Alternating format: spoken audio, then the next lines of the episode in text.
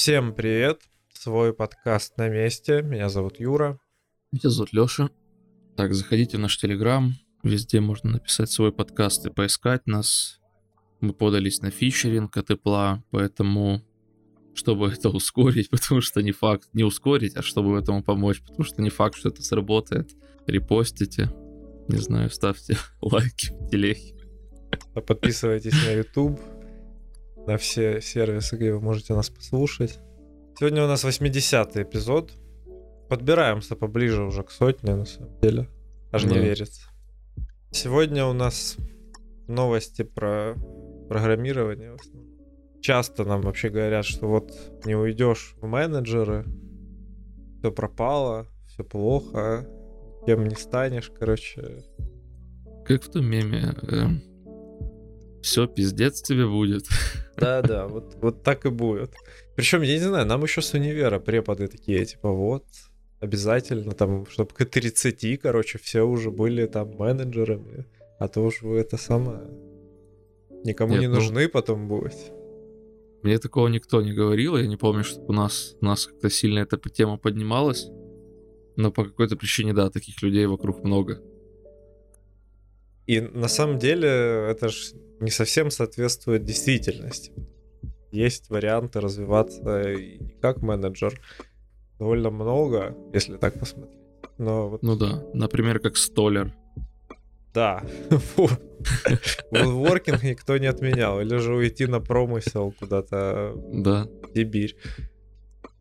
Но вот автор статьи, которую мы нашли, он выделяет вообще таких четыре стула Первый стул — это то, что ты можешь развиваться на самом деле как специалист. И здесь вообще стоит уточнить, что в этой статье, статье менеджмент — это не тот менеджмент такой глобальный, да, а менеджмент у них — это когда ты взял, собрал людей, создал свою команду или управляешь командой и занимаешься исключительно управлением. Потому что, ну там, типа, быть э, CTO это вроде как тоже менеджмент, но у них это другое, вы не понимаете. Но у них это классный менеджмент просто. Ну да, да, интересный.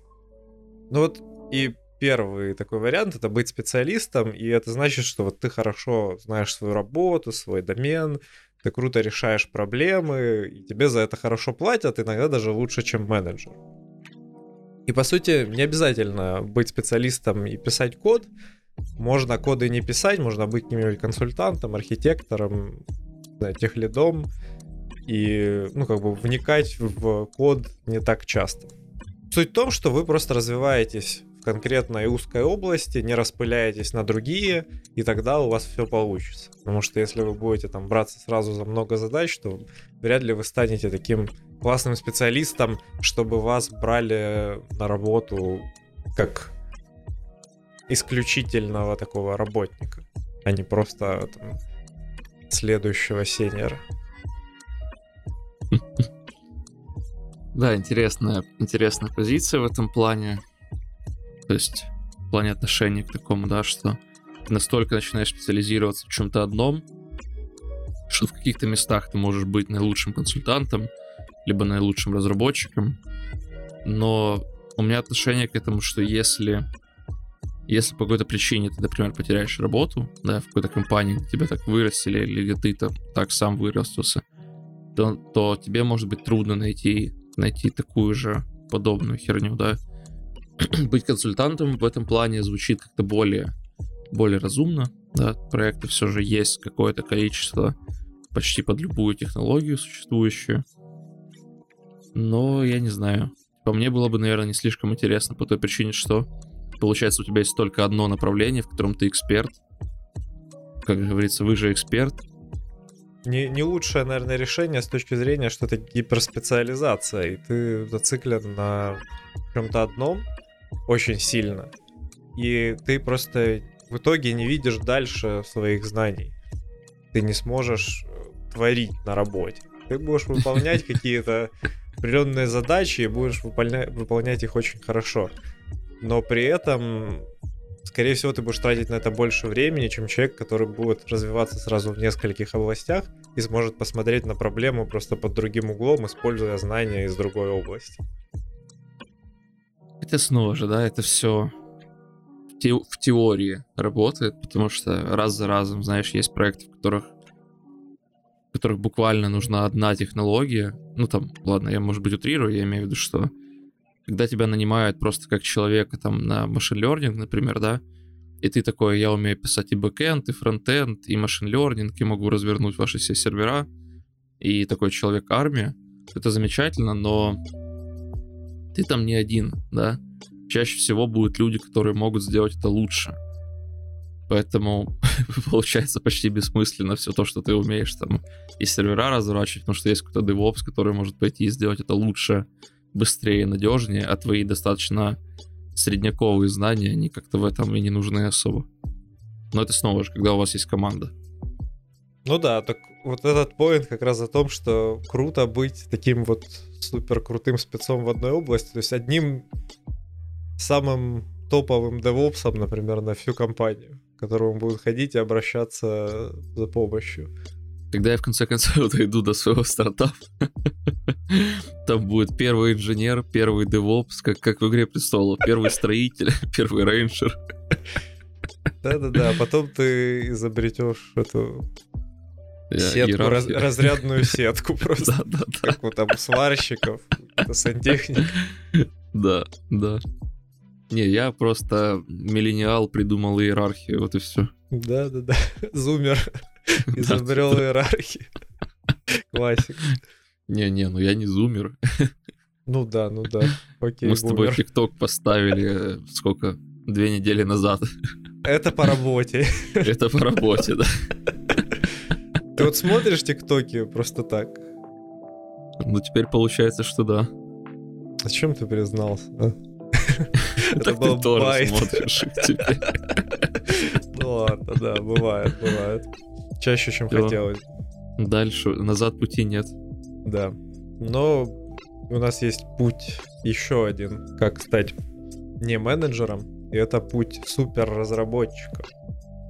Можно как раз поступать похожим образом, как специалист, но при этом нужно учить языки, парадигмы, паттерны, развиваться всю жизнь именно в программировании. И кроме того, что просто круто писать код, так еще и как-то двигать индустрию, там, писать блоги, выступать на конференциях, какие-то новые подходы придумывать, стать, короче, рок-стар в своей области. Ну, денег там, говорят, не очень много, но зато у вас как бы есть признание, как компенсация. Слушай, я, честно сказать, не уверен, что выступать на конференциях, писать блоги, это хоть сколько-то двигать индустрию. По-моему, в большинстве случаев это просто самый пиар.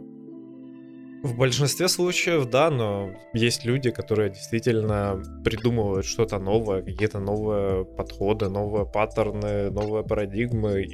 Ну, это редко случается, я не спорю, но, знаешь, все равно это помогает другим развиваться как-то в своей профессии. Ну, тоже правда, да. Ну, понятно, что есть там какие-то выступления от бизнеса, где чуваки приходят просто попиарить там свой продукт. Это да, это пиар. А если брать какие-то профильные конференции, то там реально интересные вещи рассказывают. Слушай, я как-то был на конфе, а, то ли AI Ukraine, то ли, то ли Data Science Ukraine. В общем, там вышел чувак на техническом потоке. Там было два потока. Три потока обычно. А, бизнес, технические воркшопы. И, значит, на техническом вышел чувак, который рассказывал, что они у себя в компании там полгода настраивали линейную регрессию на каких-то там самых базовых фичах, судя по тому, что я помню. И сижу я и мой коллега, и мы просто сидим и задаемся вопросом, что там можно полгода настраивать. Ну, человек, наверное, учился, просто решил свой опыт передать всем остальным. А оказалось, вы там сильно умные все сидите. Девятый класс, если что. В Украине, я имею в виду, и в России, да. Ну, вообще, наверное, в постсовке. Потому что миллион мемов есть на тему того, как, как, как в Штатах линейную регрессию учат там на первом курсе универа. Ну да, да, там все по-другому, конечно. Я к чему веду просто, что вот двигать, двигать индустрию посредством этих всех конференций и так дальше будет, будет очень трудно, на мой взгляд, да. Преподавать каким-то студентам, по-моему, получше идея, а все TED-токи, все там, знаешь, вот эти конференции там по JavaScript, по машинному обучению, это жесткий просто самопиар, и нет вообще в этом ничего, ничего важного, по-моему, вот буквально. Типа, по, по крайней мере, в рамках Украины, да, я имею в виду, потому что если мы говорим про что-то типа э, Neural PC, вернее, он сейчас называется, потому что NIPS напоминает соски, и леваки э, надавили на конфу, и они переименовались. Кстати, true story, реально. Есть еще всякие uh, э, ACVC, по-моему, она называется, конфа по компьютер Vision крупная, которая в Одессе проходила, по-моему, в позапрошлом году, ну, еще до, до карантина, вернее. Потом еще несколько есть. Один, например, э, одна конфа, например, по, рабо- по робототехнике называется IEEE, по-моему. Ну, в общем, на каких-то более крупных и серьезных конфах, чем те, что у нас проходят в целом. Да, наверное, я, я, я думаю, что там есть, если что нового узнать, но снова же, в большинстве случаев это презентация результатов, нежели а давайте мы соберемся, и типа я расскажу вам классную лекцию о том, как стоит делать, да, или там о том, о каких новых подходах мы придумали. Скорее презентация результатов, результат, презентация каких-то пейперов, презентация там последних разработок. Так что тоже, знаешь, вопрос остается открытым. Ну, все равно идея в том, что, блин, вам вообще не обязательно становиться менеджером, чтобы работать интересную работу и зарабатывать деньги. То есть, в принципе, можно остаться кодером, но при этом придется вкладывать в это гораздо больше усилий. Ладно, там с конференциями, хорошо, разобрались, типа, можно не ходить на конференции, но в любом случае придется попотеть, чтобы выделиться как-то среди других разрабов. Потому что, ну, есть какой-то момент, когда ты реально перестаешь расти, и нужно что-то делать, чтобы вот себя превзойти потом. По, по поводу конференции я бы не был категоричным в том, что не ходить.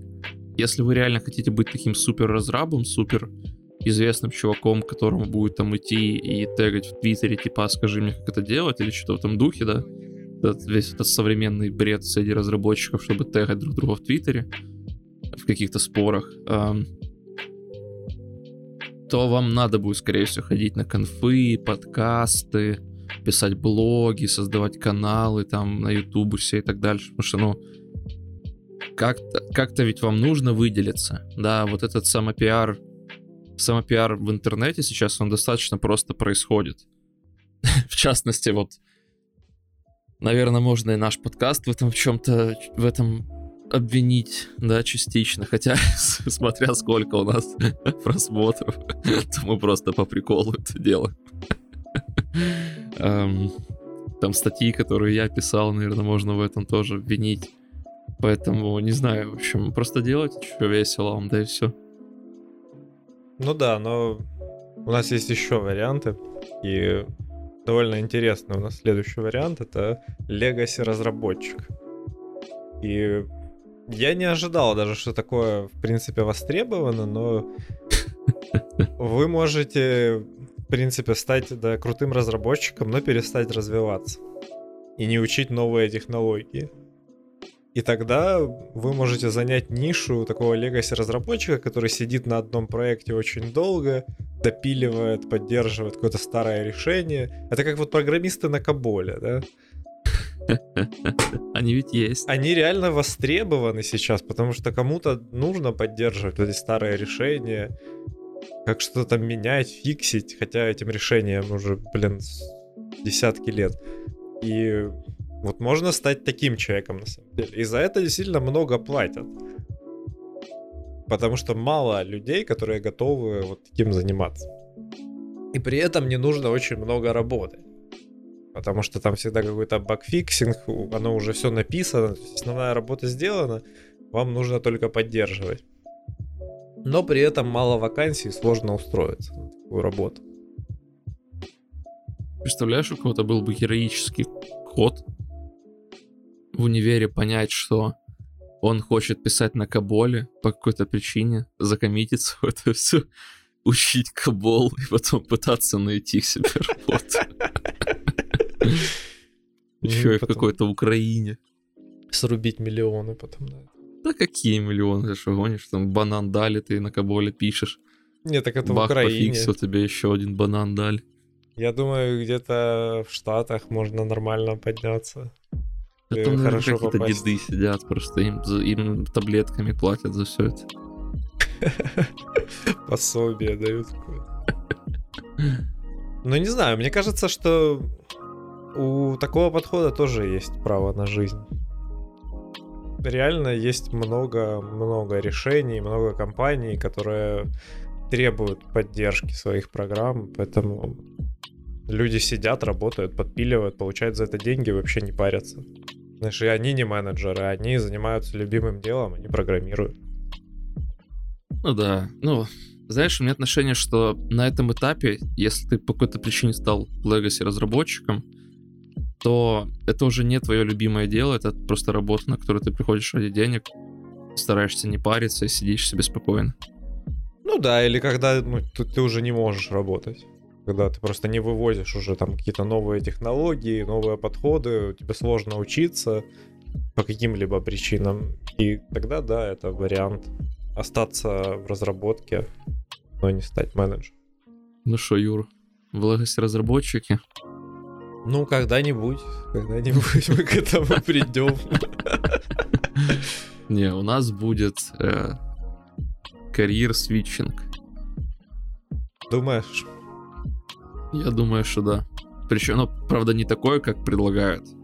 Да, предложение здесь гласит, что вы можете в рамках айтишечки все еще оставаться, все, оставаться все еще в рамках айтишечки, но заниматься чем-то другим. Там э, по техническим каким-то райтерам, да, там администраторам, э, уйти в саппорт, я не знаю, там учить студентов, что-то в этом духе. Ну, можем пойти в админы с тобой.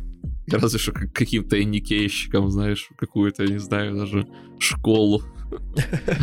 Блин, в школу, реально. Слушай, Учителем информатики, а? О, кстати, Пошёл бы. хорошая идея. Я думаю, что да. Это, это прикольно, на самом деле. Хотя с детьми, наверное, трудно научить детей программировать. Надо какой-то такой подход особый иметь.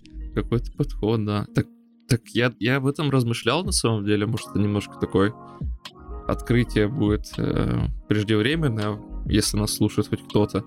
Но я на эту тему думал, на самом деле у меня есть большое желание вернуться в наш лицей в какой-то момент и попытаться там что-то попробовать сделать, типа курсов робототехники, закупить им пару там Arduino тул- тул- тулкитов всяких, Ну, почему э, найти какого-то там студента с универа, посадить его туда, преподавать его иногда там и помогать им.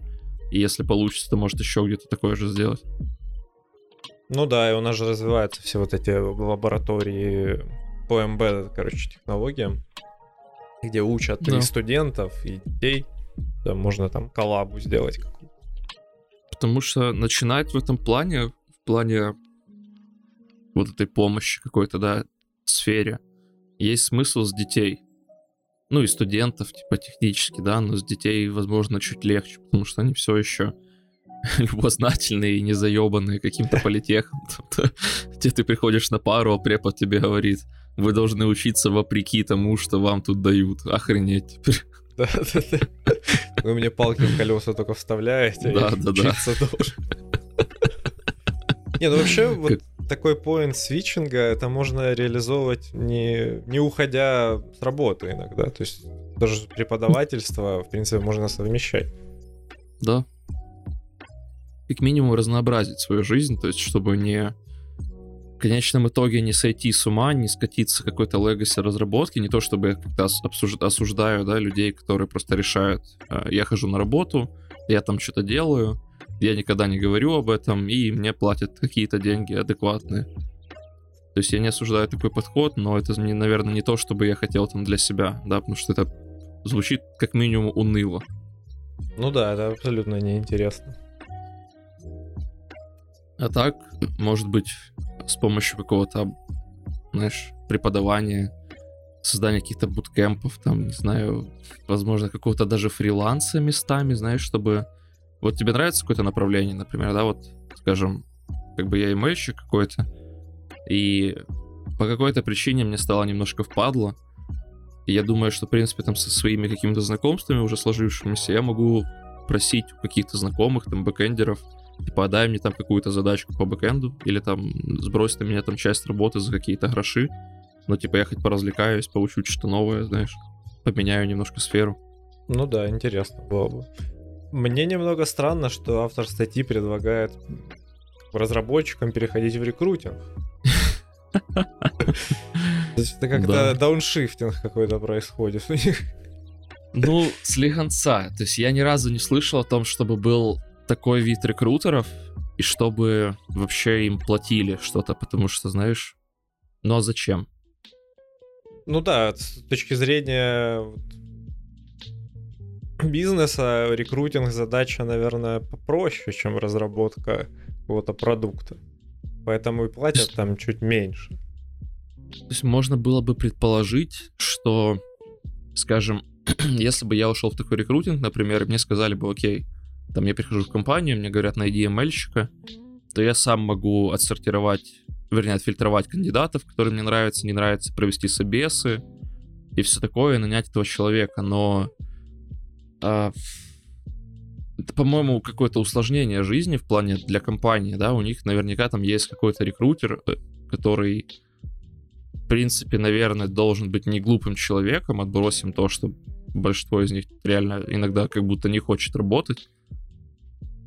И технический специалист, которому они уже платят, да, которому, типа, не впадло будет провести собес, а если впадло, то его можно ударить палкой, еще и сказать ему, что это типа помимо твоей основной работы, ты свои основные задачи тоже должен выполнять, и типа мне похер на твой рекрутинг, и все, и, ну, типа, ты даже денег, по сути, не тратишь на это. Ну, я понял, у тебя подход такой из бизнеса. Просто да ударить все, палкой разработчика, и он все сделает за бесплатно. Я просто все ближе и ближе к какой-то менеджерской позиции. Код не писал типа два месяца. Я, я так и понял, ты сейчас за полгода сви- свичнешься в менеджеры. Да, да. У меня была идея, на самом деле, пойти по собесам на менеджера какого-то на ПМ. Чисто по приколу возьмут ли. Че нет, иди на тех лида сразу. Да, или была мысль еще пойти на junior фронтенд разработку, просто вот проверить, возьмут ли меня. Вот со своим резюме там, типа какого-то дохера ML-щика прийти и сказать, я хочу теперь заниматься фронтендом, и вот возьмите меня. Только, только лучше, лучше на тройни тогда вообще. На тройни? Более... Не, на тройни неинтересно, типа на тройни возьмут сразу же. Ну ладно, да. Не, нет челленджа тогда. Да, а вот, вот а, или, знаешь, даже какого-то мидла фронтенщика, типа, знаешь, чтобы наверняка вот... Но у меня есть ощущение, что они такие, окей, давайте возьмем, он будет типа заниматься фронтом, но на самом деле мы будем у него консультироваться по email. Да, так, так и будет. И, но платить будут тебе зарплату фронтенщика. Может быть, да. Так слушай, я недавно собеседовал фронтенщицу, которая 10к хочет. Не, ну, ты хотел, ты рынок видел. Ну да, как угу. бы рыночек изменился. Да, порешал. А дальше у нас новости про опасности и уязвимости. Наверное, все уже тысячу раз слышали эту новость о том, что в библиотеке для логирования языка Java нашли уязвимость, которая позволяет, на самом деле, удаленно выполнить код на вашем сер- сервере. И это жесть. Это реальная жесть, потому что как, как вообще можно было додуматься положить в логер код, который будет удаленно что-то выполнять? Вот, вот зачем вообще это нужно было? То есть я понимаю, они решили придумать такую систему шаблонов, да, и э, если ты подсовываешь в логер специальный шаблон, то этот Java код его как-то развернет, выполнит и запишет красиво лог. То есть в лог там можно передавать разные параметры, и потом это все красивенько выведется у тебя. Это супер, но Никто не подумал о том, что это может быть опасно. И суть вообще уязвимости в том, что через этот э, логер можно обратиться к э, LDAP и через него выполнить класс файла Java. По сути, любой код, который у вас лежит там где-то на сервере. Что полная жесть. Поэтому все компании начали активно закрывать дырку, пытаться все это патчить. И даже нашелся энтузиаст, который в айфоне смог изменить имя телефона, используя уязвимость эту на серверах Apple. То есть даже у больших компаний везде есть эта уязвимость. И она была даже в Амазоне, и Амазон ее начал фиксить. И все было бы просто, потому что когда это нашли, сказали, ну, вам нужно, короче, обновить эту либу логер, или же там флаг переключить, что нельзя выполнять код с помощью того логера. Вообще удивительно, что по умолчанию этот флаг, чтобы код выполнялся на сервере, был установлен в true. То есть человек, который писал эту хрень, такой, а, типа, ладно, пусть люди выполняют И код через логин. сойдет. Да, и так сойдет, нормально. Ну, это, это не так страшно, потому что в новых версиях Либы, там, в новых версиях Java эта штука, она была выключена, и фикс как бы был, но в старых это не было пропатчено, и таких у Либ оказалось много довольно. И все было бы хорошо. Но спустя неделю нашли еще 5 уязвимостей в этой же Либе. Так а ты сказал, что за либо хоть, а то я, может, прослушал. Да, это log for Java. Log for G. Да. И уже появился даже сайт с мемами про эту уязвимость. Люди, короче, хайпят как могут. Причем самое забавное, что для того, чтобы использовать вот эту штуку, не надо знать особо много про кибербезопасность. По сути, даже какой-то скрипт киди может свободно написать кусочек кода и выполнить его на вашем сервисе. По сути, кто-то изобрел эти лямбды. Кто-то изобрел, блядь, дырку в безопасности с половины мира. Ну да, и все потому, что это же open source. Никто не следил за этим кодом, получается. А надо было. А все же говорят, что вот open source каждый проверяет там ваш код, Да, может да, да. посмотреть, это все прозрачно, и поэтому там меньше уязвимости. да, Ага, да, да. Проблема с этим всем, когда оно доходит до определенного уровня комплексности, то кто бы там, блядь, не следил, оно все равно проскользнет. Ну, конечно, всегда найдется какой-то баг, если тесты не написать нормально и не проверить, то ты и не найдешь это. А потом в продакшене где-то оно выстрелит. Всем плохо. А, То есть это ж не сидит какой-то человек, не компилирует у себя в голове весь ваш ебаный проект open source. Не, просто самое ну, интересное, что вот эта хрень, она в принципе не нужна. Вот этот форматор в Log4j, нахрена это вообще нужно? Нахрена вам целая либо, блин, вот это для логинга? То есть зачем все усложнять? Это логи. Вы впишите, блин, в консоль куда-то эти логи, файл запишите просто напрямую. Нахрена вот это вот все тащить к себе? То есть, ну, я, я за максимально простые логеры которые просто как-то там минимально форматят э, текст и выводят его в нужный output. Неважно, это файл, это какой-то там удаленный сервер, консоль, еще что-нибудь. Ну, типа, блин, какой-то println используйте. Будет вам счастье. Да за шо? Но нет, надо вот притянуть какую-то либу, которую хрен знает, кто писал, кто тестировал. То есть эту либу разрабатывало три человека за бесплатно. Что, что вообще можно об этом говорить? То есть, и, и уже, кстати, люди начали поднимать э, эти старые топики о том, что open source is broken.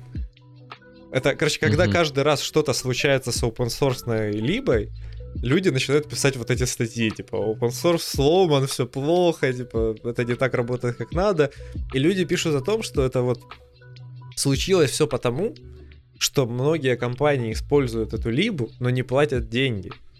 Они как бы зарабатывают, Мгм. а денег разработчикам не дают.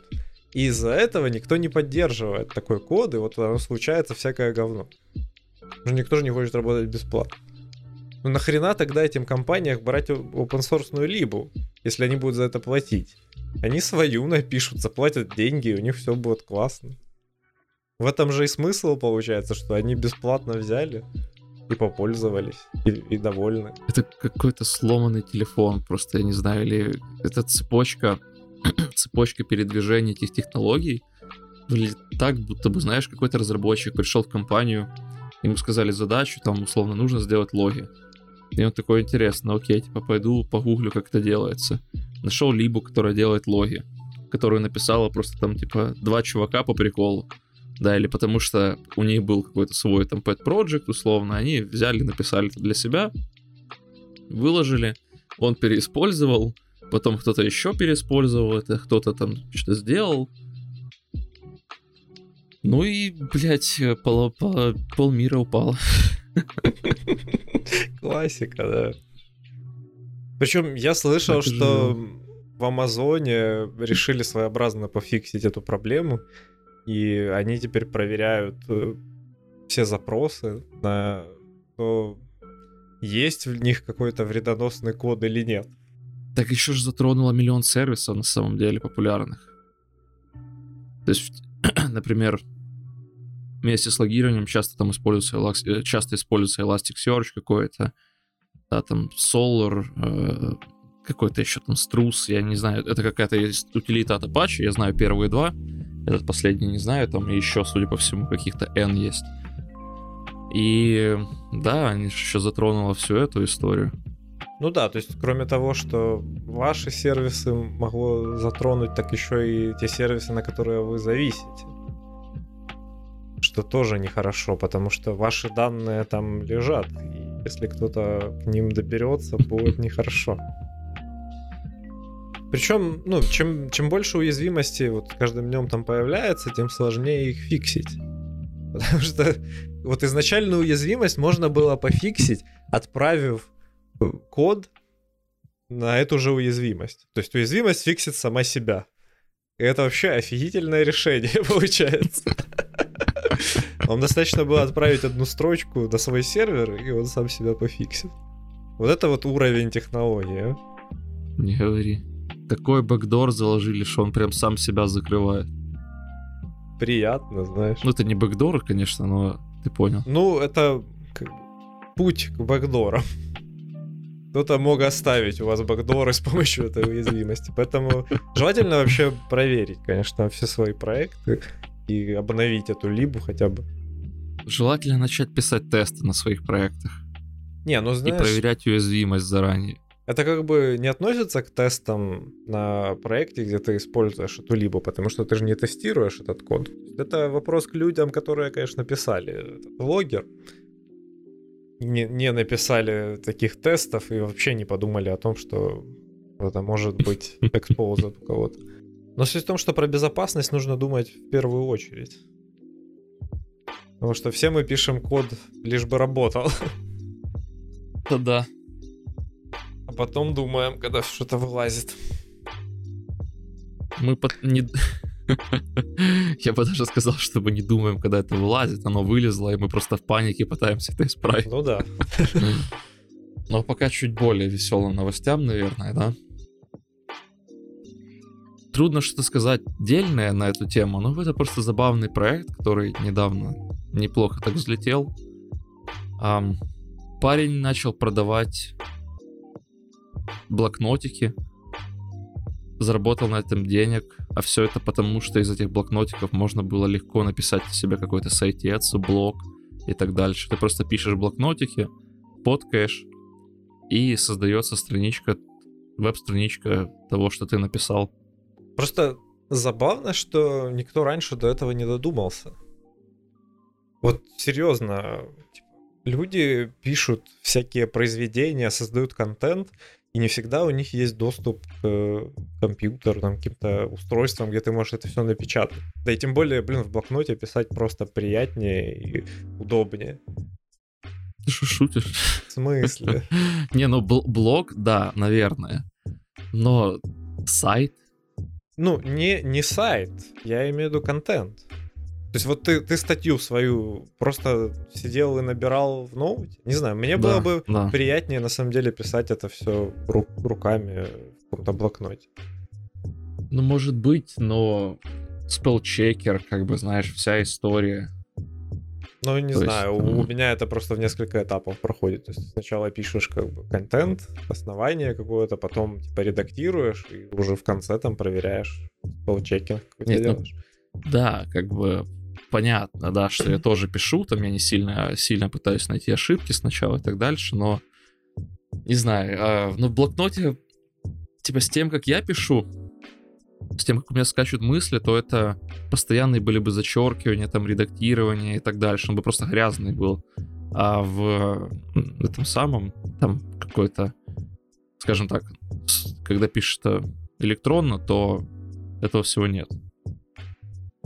Ну, не знаю, как по мне, когда электронно пишешь, что в этом души нет. Оно не так все легко идет. Типа, вот когда, когда Понятно. ну, а рукописи не горят, да? да. Ну, это на любителя, конечно, каждый по-разному все делает. Да и тем более вот этот чувак, который создал такое решение, он для спелчекинга использовал GPT-3. Мне интересно, как он вообще к нему доступ получил так легко. А, сейчас же стоп, сейчас, Щас же это достаточно он, просто сделать. Да, Мгм. уже в открытом Хорошо. доступе можно ключи получить и использовать. Ну, конечно, GPT-3 для такой простой задачи, ну, как бы сравнительно простой, да, это, конечно, хорошо.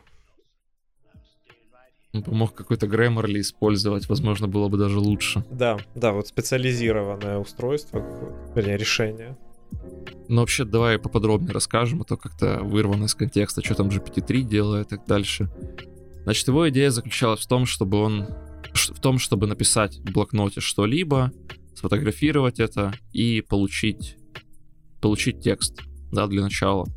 Он это сделал, использовал какие-то тулзы для OCR, и это работало плохо, потому что они работают хреново с рукописным текстом все еще. Вот, поэтому он подключил GPT-3 для того, чтобы исправлять, для того, чтобы буквально сделать спелчекер. Двигаясь дальше, он начал писать там, он написал какое-то непрос- какое-то нетрудное прил- приложение, которое фоткало как раз все, и отображало и генерировало веб-страничку такую небольшую. И вот так у него получился первая, первая итерация вот этого paper, как он его называет, paper website, Да, да? да. Ну и получается, вы просто в блокнотике пишете текст, и он у вас создается как страница в вашем блоге, по сути. Нет ничего особенного, у вас не создается там какой-то сразу офигенный сайт с лендингами, с э, какими-то дашбордами, с аккаунтами. У вас просто об- обычный такой блог без всяких приколов, типа как вы пишете, наверное, на медиуме. Ну и чувак прикрутил, А. понятно, какой-то про- простенький редактор, чтобы можно было там и картиночки добавить, и стили поправить. Но идея-то необычная, и людям зашло. И сейчас он предлагает за 99 баксов вот это свое решение, плюс он отправит еще и блокнот дополнительно. Да, началось это все не слишком удачно. То есть у него было там буквально две- одна-две покупки, потому что его сайт попал в какую-то... Вообще вся эта история попала в какую-то там новостную рассылку, и ему зашли первые клиенты. Но потом у него как-то сейчас вводится, да, обычное дело, ты что-то запостил на Твиттере, эта херня разлетелась, и все. Вот это для меня было вообще максимально странно, что чувак, по сути, не прилагал никаких усилий для того, чтобы распиарить свой продукт. Ему это все обошлось одним постом в Твиттере и упоминанием в какой-то рассылке. Как? Как это так работает? Блин, иногда сидишь, там отправляешь, везде пишешь, там что-то пытаешься как-то запромоутить, но никто этого не видит. А здесь оно выстреливает просто с одного поста. И я до сих пор поражаюсь, вот как работают эти алгоритмы, которые что-то рекомендуют, или как люди замечают именно то, что им надо. Не понимаю. Может, может, знаешь, у него много подписчиков в Твиттере было, и э, это им зашло, они разбросали это, я не знаю. Ну да. Как бы, что позволено Юпитеру, не позволено быку. У нас с тобой так не получится. Ну да, действительно. Но без каких-либо ноток зависти. Это забавный проект на самом деле, он у него действительно разлетелся. Он, он, он скажем, начал с дохода в виде нуля, э, в фунтов, он почему-то в фунтах писал сначала, а потом 7 фунтов, а потом пришел к тому, что его годовой доход составил там 3,5 тысячи баксов. Что уже неплохо для такого да, проекта. уже приятненько. Да. Он предлагает годовую, вернее, он предлагает различные подписки, то есть вы платите за подписку этого приложения и, ну, получаете свой блокнотик, который такой стильненький, никаких тебе дат вот этих всех, знаешь, э, меня так сильно бесят эти блокноты перенасыщенные, когда там даты какие-то, там календарь, что-то такое. Просто стильный, стильный блокнотик такого типа, типа Moleskine с эм, HTML-тегом. Как этот тег называют? Типа тег закрытия. Ну да, да, просто тег закрытия, да, слэш. Да, на, на обложке. Вот, поэтому забавный, забавный проект очень. И к концу всего этого даже его отец начал пользоваться всем этим блогом, всем этим способом, всем этим проектом для того, чтобы писать какой-то там блог по фермерству, судя по всему. То есть его отец фермер. И вот он просто обнаружил, что теперь целыми днями отправляет э, блокнотики людям. Нашел себе новую работу. Да. И вообще весь этот, вся статья, которая, которую мы сейчас, сейчас как раз и обсуждаем, она вот точно так была и написана. Он писал в блокнотике, подкал, и получался, получился блок. Ну что сказать, даже простые идеи иногда вот так выстреливают. Прикольно.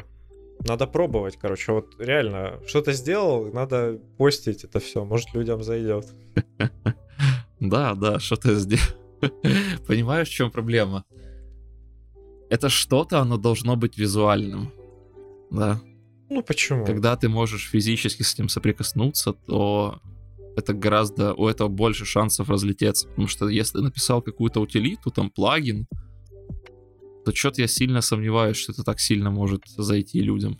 Да не, если это действительно помогает решить какую-то задачу, то почему нет? Ну, реально. А какую ну, задачу а как... это помогает решить? Людям, ну, типа, которые не умеют создавать сайты. Вот это помогает им что-то, ну, свой контент как-то продвигать, понимаешь? Люди умеют писать, но сайты делать не умеют. И вот для им не нужно теперь никого нанимать, чтобы кто-то им пилил там блог или что-то такое, или разбираться в каких-то сложных там блог-системах.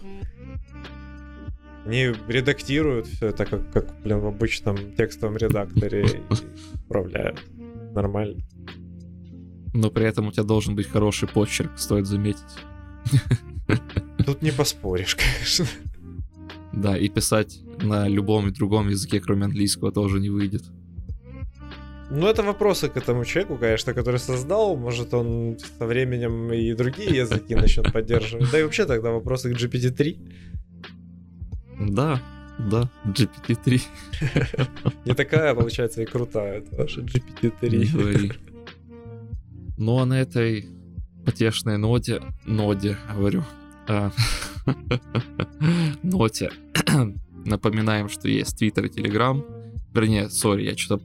Прошло уже столько времени, как мы перестали его вести, а я что все про него вспоминаю вспоминаю. У нас есть Телеграм, там можно с нами связываться. У нас есть Patreon, если вдруг кому-то интересно. Вообще заходите на всякие ютубы, там подписывайтесь и так дальше. Мы думаем о том, чтобы сделать первый видео эпизод, но пока что да, поэтому подписывайтесь на наш YouTube. Это был свой подкаст. Пока. Контент был сгенерирован нейронной сетью.